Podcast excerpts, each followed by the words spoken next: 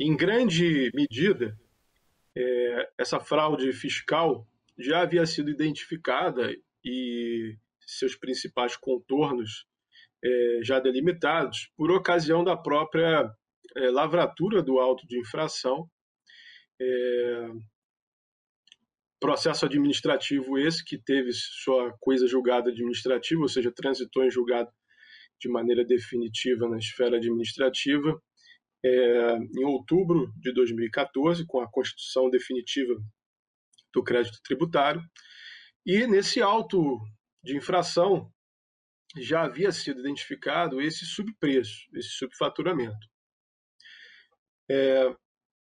ao longo de, do procedimento criminal, é, naturalmente diligências foram tomadas, é, o procedimento foi instruído, é um assunto bastante complexo, a nossa própria equipe técnica é, realizou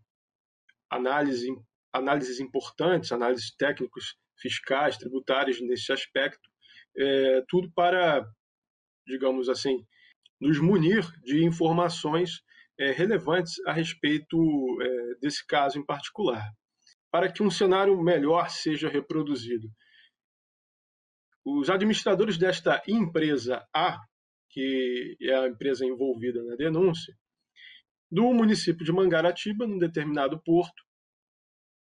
prestavam um serviço de movimentação portuária, a embarcação de toneladas e toneladas de minério. É,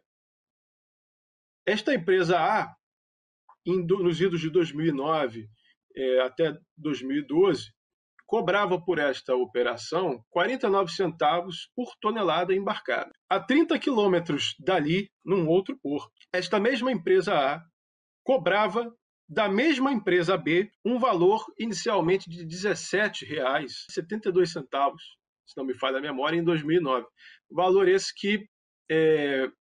oscilou, chegou a oscilar em 2012 para R$ 22,38. Ou seja, é, por que em um porto, no, ali no, no, no porto de Mangaratiba, é, envolvendo uma mesma operação e as mesmas partes, esta empresa cobrava 49 centavos ou 51 centavos em 2012, e num porto de, a 30 quilômetros dali, é, envolvendo as mesmas operações e as mesmas empresas, esta empresa cobrava R$ 17,72 em 2009 e R$ 22,38 em 2012. Sob o ponto de vista do custo da oportunidade, isso não faz o menor sentido. Então, quer sob o ponto de vista da não justificação de um preço praticado é,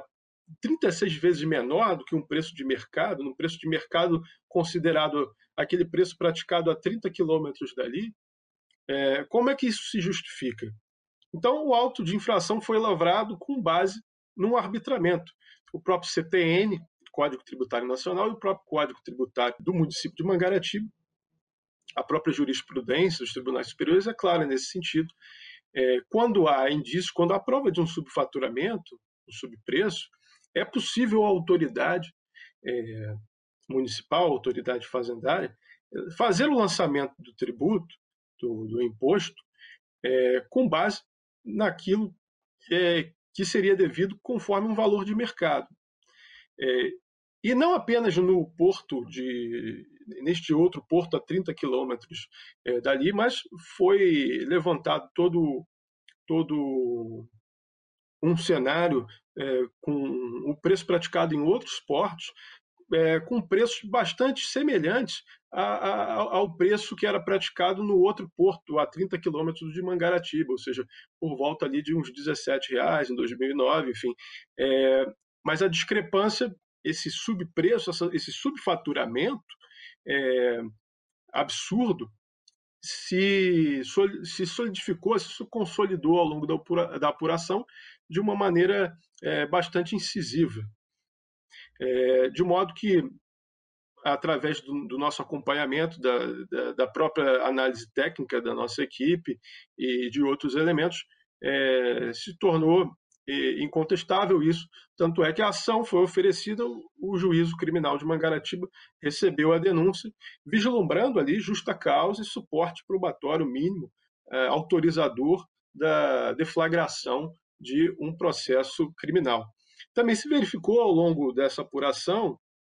que, em determinado momento, esta empresa A, que prestava esse serviço, sujeito à incidência do ISS, se tornou uma empresa controlada por essa empresa B, para quem ela prestava o serviço. Essa empresa A tinha um contrato de adesão com a União, é, no qual não era possível um, a subautorização é, dessas operações. E,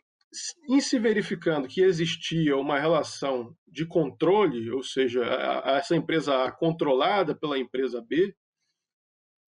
com muito mais razão se caracteriza ou se explica é, a ilicitude deste subfaturamento, a ilicitude destas operações. Quando se visualiza que, na verdade, todos os elementos indicam para a formação de um efetivo grupo econômico e não de empresas autônomas que perseguem lucro, se explica com muito mais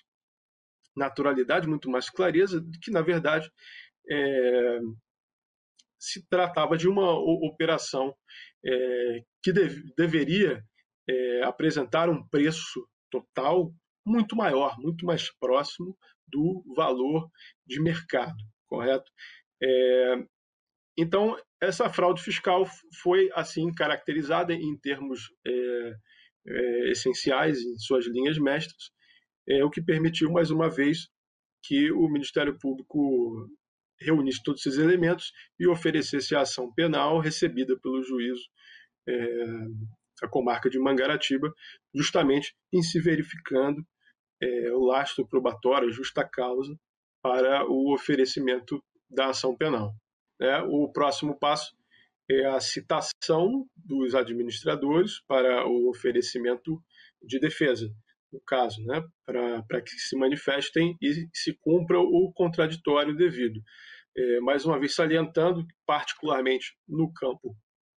dos crimes tributários é, em função, seja é, de lei, seja da própria do próprio entendimento jurisprudencial dos tribunais superiores, o pagamento integral dos débitos do, do tributo e seus acessórios, o pagamento integral, se feito a qualquer momento, extingue a punibilidade. É, e, por outro lado, existe também a possibilidade de um parcelamento. É, em geral, existe a possibilidade de um parcelamento é, desses débitos. No entanto, esse parcelamento só pode existir, só surtirá seus efeitos, quais sejam os de, os de suspender a pretensão punitiva estatal, se realizado, se formalizado perante a fazenda respectiva, até, ou seja, antes do recebimento da denúncia. Uma vez recebida a denúncia, é, a possibilidade desse parcelamento é, não é, é, mais viável. No entanto, ainda é viável a, o, o, pagamento, né, o pagamento integral de, de, desses débitos tributários, tendo como como consequência a extinção da punibilidade. No entanto, é, naturalmente, caso isso não aconteça, o processo criminal tem seu curso, né, com a citação dos acusados, é a produção de provas, realização provável de audiências, para que, ao cabo, o, o juízo é, venha prolatar uma sentença e o processo é, tome seu curso regular. O auto, o auto de infração, originariamente, chegou ao montante total de 346 milhões. É um auto é, que foi, digamos assim, houve o trânsito julgado administrativo é, em outubro, 24 de outubro de 2014, né? como é um crime tributário é, material, este crime do artigo 1 do inciso 2 da Lei 8.137, ele depende,